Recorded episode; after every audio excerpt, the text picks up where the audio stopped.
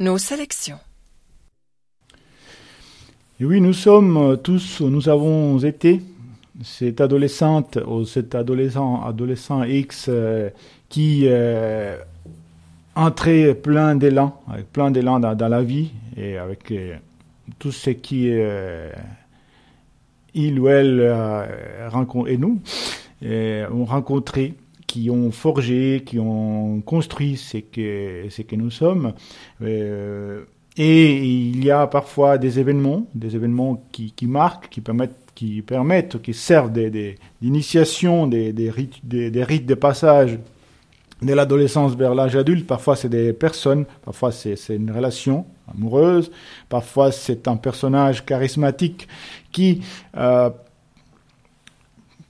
pour les biens ou, ou pour les moins bien euh, vers euh, d'autres horizons culturels, intellectuels et aussi euh, d'un point de vue plus physique. Et parfois, c'est des livres, des livres qui ouvrent la vue, qui, qui nous permettent l'esprit et qui permettent de, découvrir et de, nous forger une vision du monde. Et donc, dans cette période essentielle des, des transformations qui est de l'adolescence, des personnes, des relations et des livres et des œuvres peuvent nous aider à grandir, à nous transformer. Et c'est justement la sélection euh, de ces mois, la première sélection de 2021 qui est sur euh, les romans d'apprentissage ou d'initiation. C'est une manière générique de parler de cette littérature dans laquelle il y a une histoire d'un jeune, d'un adolescent euh, qui va évoluer, qui va grandir, qui va se découvrir euh, soi-même, euh, elle ou lui-même, à travers des expériences de vie,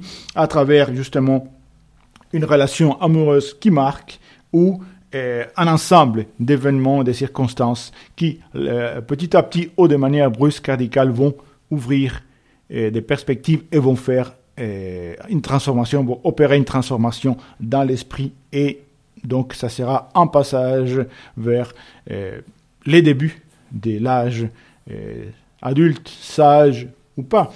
Alors bien entendu, c'est une sélection réduite. Il y a des romans importants que euh, je n'ai pas inclus, soit parce qu'ils ont été déjà mentionnés dans une autre sélection ou vont l'être, euh, soit parce qu'évidemment il faut, il faut se restreindre, faire une sélection sur plusieurs critères.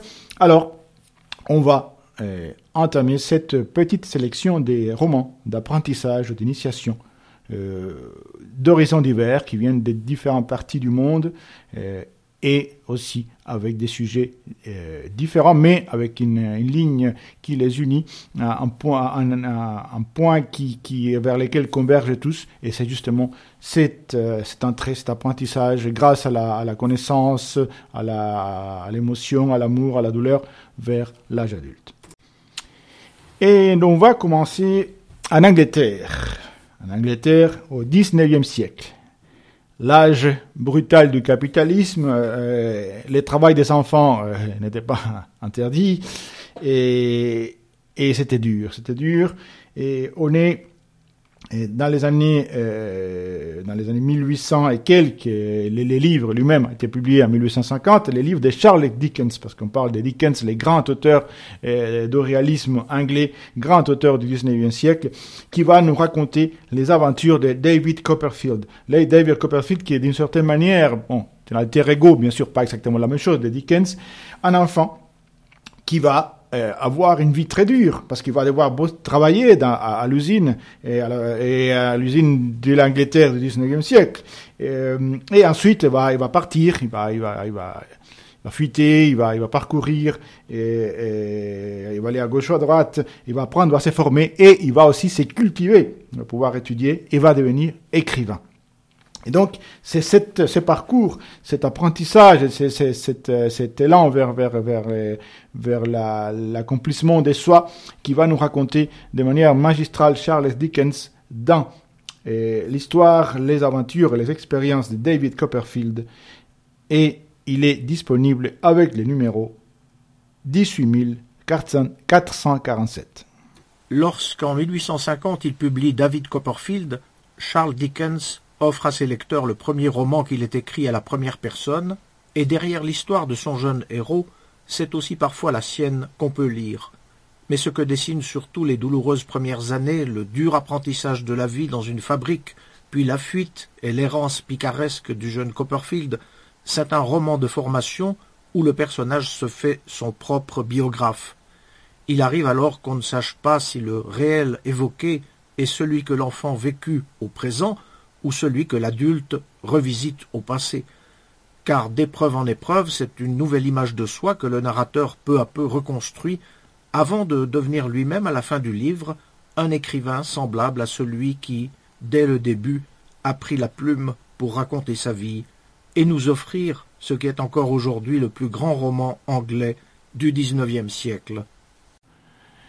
Alors pour notre deuxième ouvrage, on va rester en Suisse.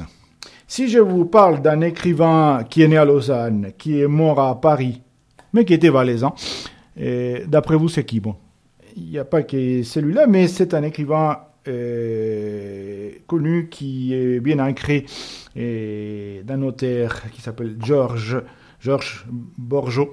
Et Georges Borgeot a écrit euh, plein de choses, mais entre autres, ce livre qui s'appelle Les Préaux. Le Préau, dans lequel il raconte euh, la vie de Maurice Passereau, ces jeunes, ces, ces, garçons délicats, sensibles, qui, qui vit d'abord à côté de sa mère, et ensuite bon, il n'est pas, il est pas très très adapté à, la vie réelle. Il s'efforce son monde des rêves, comme beaucoup d'adolescents, comme beaucoup de, jeunes, bien sûr, qui grandissent. Il va aller, bien sûr, comme euh, comme beaucoup de jeunes, étudier chez les chez les religieux, chez les pères. Et, là, bon, ça, ça, ça se passe pas très bien. Et ensuite, euh, il va être retiré et puis va, va être sa mère va l'envoyer dans une famille protestante.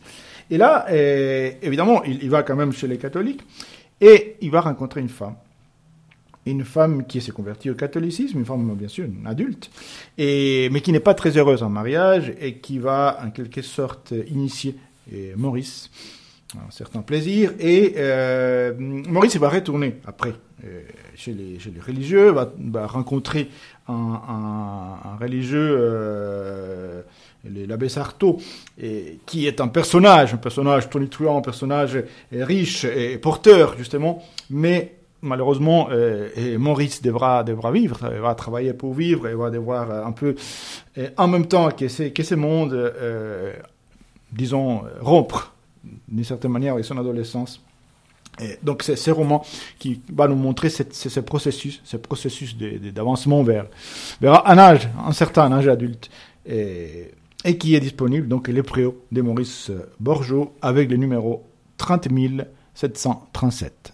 Le Préau, c'est le premier livre de Georges Borgeot, une sorte d'autobiographie lémanique dans la tonalité de Rousseau ou de Pourtalès, qui se situe entre Valais et Vaux, dans l'atmosphère si étonnante du collège de Saint-Maurice à la belle époque, et dans la petite ville provinciale et rêveuse d'Aubonne. Le héros, se croit fait pour la prêtrise, mais son goût du monde l'entraîne en dehors des cellules monastiques à la rencontre de la vie, de l'aventure discrète de l'amour. Cette découverte, ces expériences sont évoquées chez Borgeot dans le tissu le plus fin, le plus raffiné, et dont le raffinement sait ne pas se faire voir.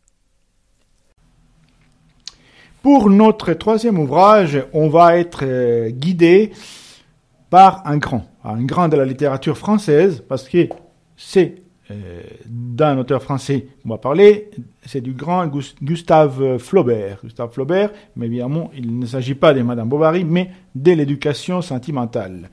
L'éducation sentimentale qui va raconter l'histoire de, de Frédéric Moreau, un jeune qui euh, qui va retrouver comme il arrive euh, parfois souvent euh, sur un bateau une dame un peu plus âgée mariée mais adulte dans la pleine éclosion et beauté de la maturité et il va tomber amoureux va tomber amoureux. Et cet amour magnifique qui va le faire grandir justement va être exceptionnel mais va bien sûr euh, se flétrir, flétrir un peu devant la réalité et, la vie euh, à Paris. Mais il va conserver cet amour d'adolescence qui va l'enrichir et être une des sources de, son passage au grand âge, à l'âge de, de, la, de la raison. Et donc, ces beaux romans de Gustave Flaubert, L'éducation sentimentale, il est disponible le numéro 19921. Fils de famille, Lucien Fleurier est à la recherche de lui-même, d'une enfance dorée et confortable aux révoltes de l'adolescence, de la bohème au milieu d'extrême droite. Le jeune homme tente de connaître l'homme qui émerge en lui. Jean-Paul Sartre parodie le roman d'apprentissage dans le style dépouillé et magistralement maîtrisé, qui efface l'écrivain au profit du seul dévoilement de l'homme dans le monde.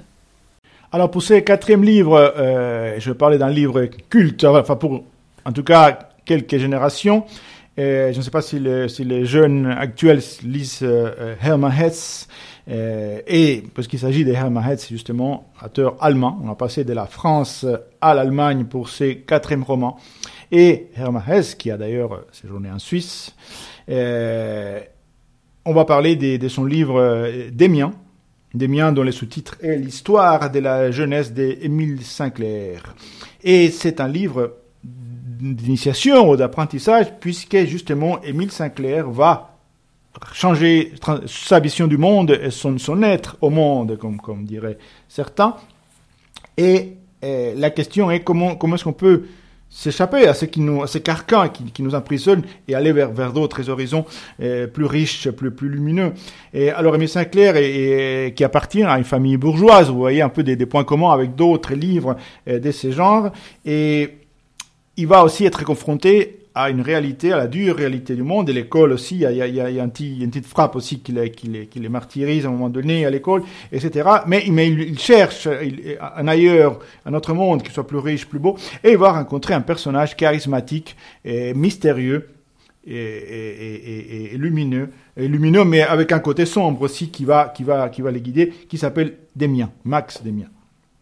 Et il va les, l'apprendre, la révolte les, principes de la révolte, le principe de casser ces, ces carcans euh, bourgeois. Et donc, Émile Sinclair va les par début, va les, va les retrouver. Entre temps, il va lire, il va lire entre autres Nietzsche et, et, et, va élargir son horizon et bien sûr va, va, va entrer dans la, dans la, dans les suprêmes troubles du monde et, du choix euh, quand on sort du carcan rassurant. Mais justement, c'est ça, l'acte d'éclore et de grandir. Et ces beaux livres de Hermann Hesse, Hermann Hesse euh, il est disponible à la bibliothèque sonore avec le numéro 5437. Je commence mon histoire par un événement de l'époque où, âgé de dix ans, je fréquentais le gymnase de notre petite ville. Tout vient à ma rencontre et éveille en moi une douleur sourde et d'agréables frissons, rue sombre et rue claire, maisons et tours, carillons et visages humains, chambres tièdes et confortables, chambres pleines de mystères et de la peur des revenants. Il y a des odeurs de lapins, de servantes, de remèdes de bonnes femmes, de fruits séchés. Là, deux mondes se croisaient, de deux pôles venaient le jour et la nuit. Alors pour ces cinquième ouvrage, on va passer de l'Allemagne à l'Autriche on reste un peu dans le coin. Et on va passer à un auteur aussi, un grand auteur des langues allemandes, Robert Musil. Robert Musil, qui est aussi d'ailleurs euh, vécu en Suisse, et ses livres, qui est euh, le premier roman de, de, Musil, le premier roman connu en tout cas, et il s'appelle Les Désarrois de l'élève Turles. Alors l'élève Turles, il, euh, il, il est il se trouve dans un internat, dans une école, euh, une école, pour, pour la, la, la, la, bourgeoisie, pour la, classe supérieure de, de l'Autriche. Euh, on, est, on est encore à l'Empire austro-hongrois. Et et bien entendu, il y a des règles strictes dans ces collèges. On étudie euh, en profondeur, mais il y a aussi de la cruauté et de la brutalité parmi les, élèves, les étudiants.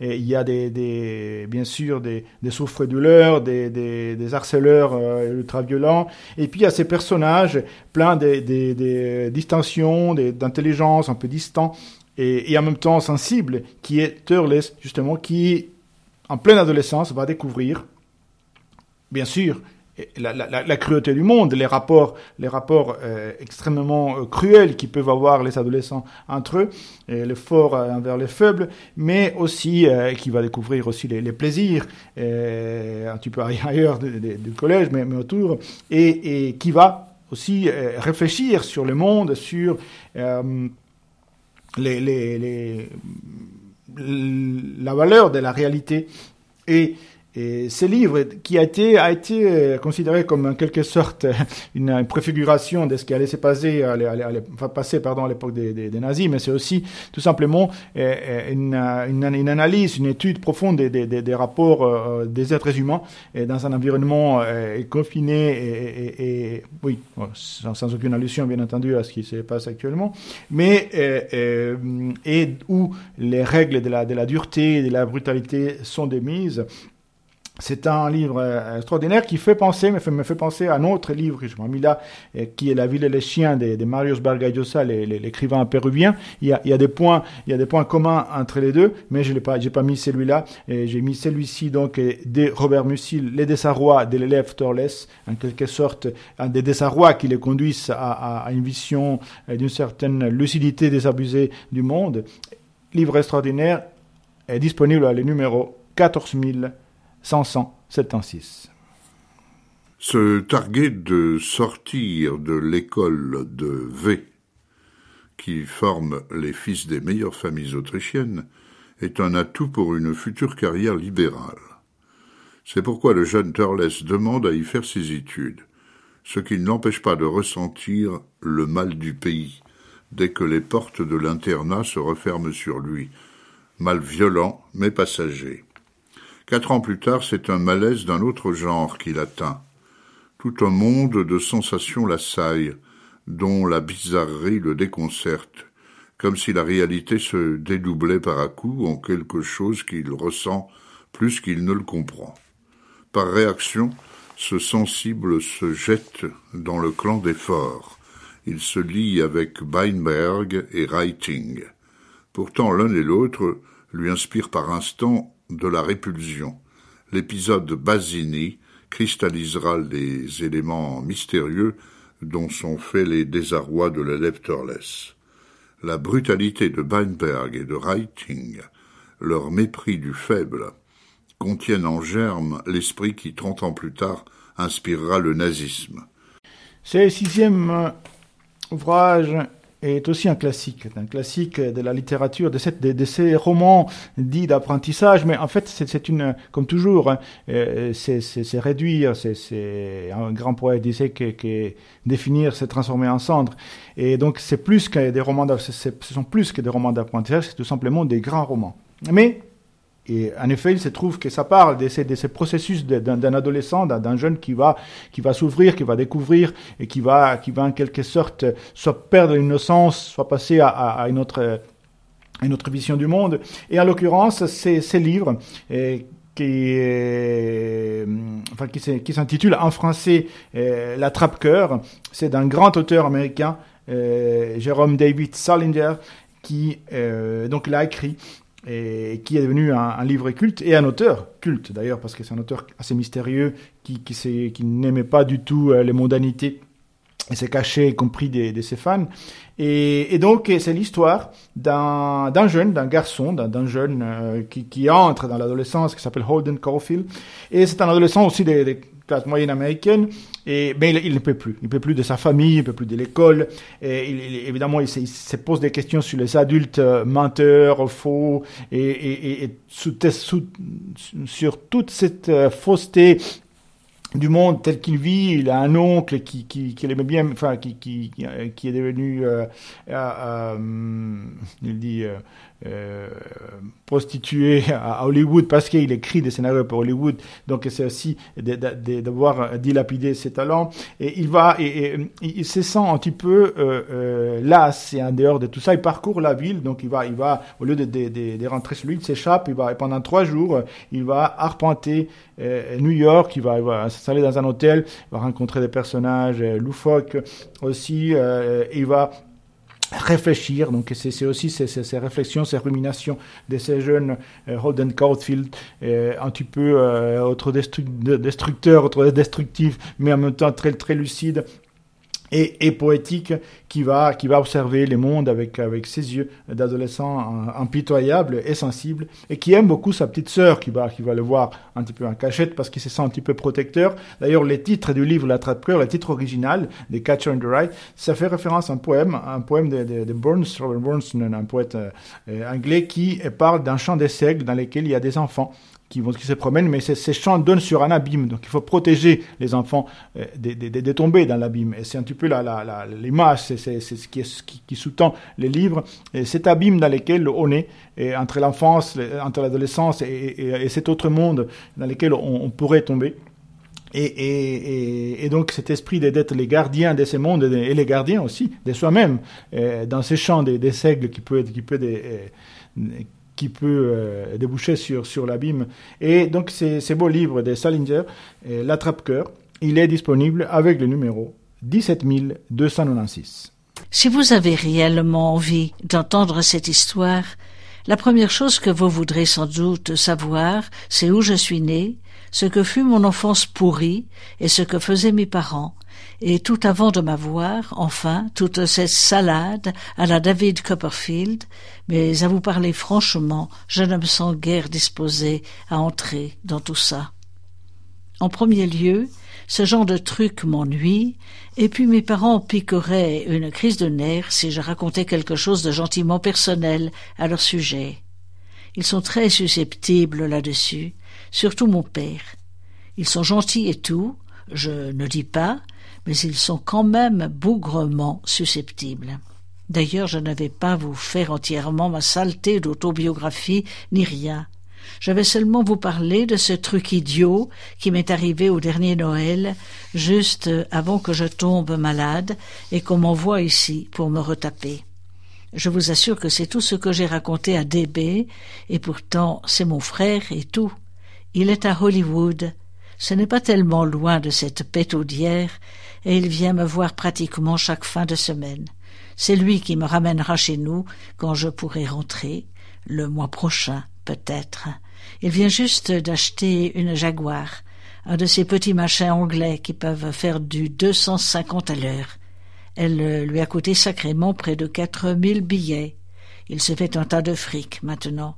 Il n'y était pas habitué.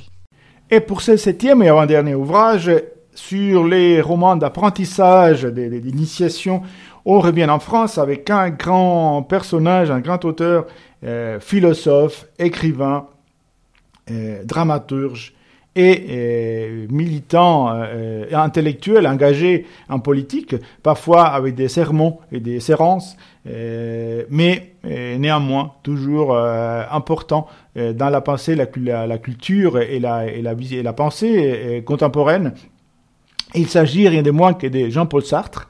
Et Jean-Paul Sartre, qui a, qui a fait incursion dans tous les genres, bien sûr l'essai, la philosophie, son grand livre, L'être et les néants, qu'il a lu et euh, dont, euh, euh, Boris Vian a fait une parodie du titre dans, son livre L'écume des jours en l'appelant la, lettre et les néons. Alors Jean-Paul Sartre, qui a écrit aussi des pièces de théâtre, il a écrit des nouvelles, dont celle-ci, c'est ce petit, petit roman, grande nouvelle, qui s'appelle L'enfance d'un chef. L'enfance d'un chef raconte l'évolution d'un autre jeune de ces, de ces mondes, de ces bourgeoisie, de cette bourgeoisie qui va évoluer, sauf que lui va évoluer d'une manière assez particulière. Alors il s'appelle Lucien Fleurier. Il va être bien sûr une enfance bien protégée et il va, il va, il va en quelque sorte euh, avoir bien sûr cette période des, des, des révoltes et des, des, des, des régés pour l'adolescence et il va tomber il va avoir un acte fondateur, un, un, acte de manière méprisablement fondateur qui va le conduire euh, vers les milieux de l'extrême droite. Et oui, et parfois ça, ça va dans dans certaines directions, dans certaines directions, l'évolution et la sortie de l'adolescence. Et, donc ces, ces livres de Jean-Paul Sartre, L'enfance d'un chef.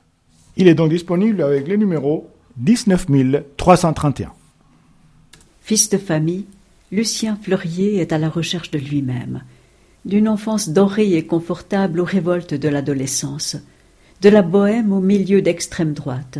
Le jeune homme tente de connaître l'homme qui émerge en lui. Jean-Paul Sartre parodie le roman d'apprentissage dans le style dépouillé et magistralement maîtrisé, qui efface l'écrivain au profit du seul dévoilement de l'homme dans le monde. Et pour ce huitième et dernier ouvrage de notre sélection sur les romans d'apprentissage, d'initiation de, euh, de ces passages, de cette éclosion vers un âge adulte, on va rester en France ou plutôt, on va, on va utiliser une, autrice française pour aller en Indochine, car on va parler des Marguerite Duras et de son livre, son beau livre, L'amant. Et c'est un roman qui a, qui a un côté, un élément autobiographique, bien entendu, et, car il s'agit d'une euh, une initiation amoureuse. C'est une jeune euh, française, adolescente, en Indochine, enfin l'ancien nom de, cette région où se trouve le Vietnam, qui était à l'époque euh, colonie euh, française. Et, il s'agit de cette, jeune fille, de cette adolescente qui va rencontrer un, homme plus âgé, adulte, chinois, qui habite à Saigon.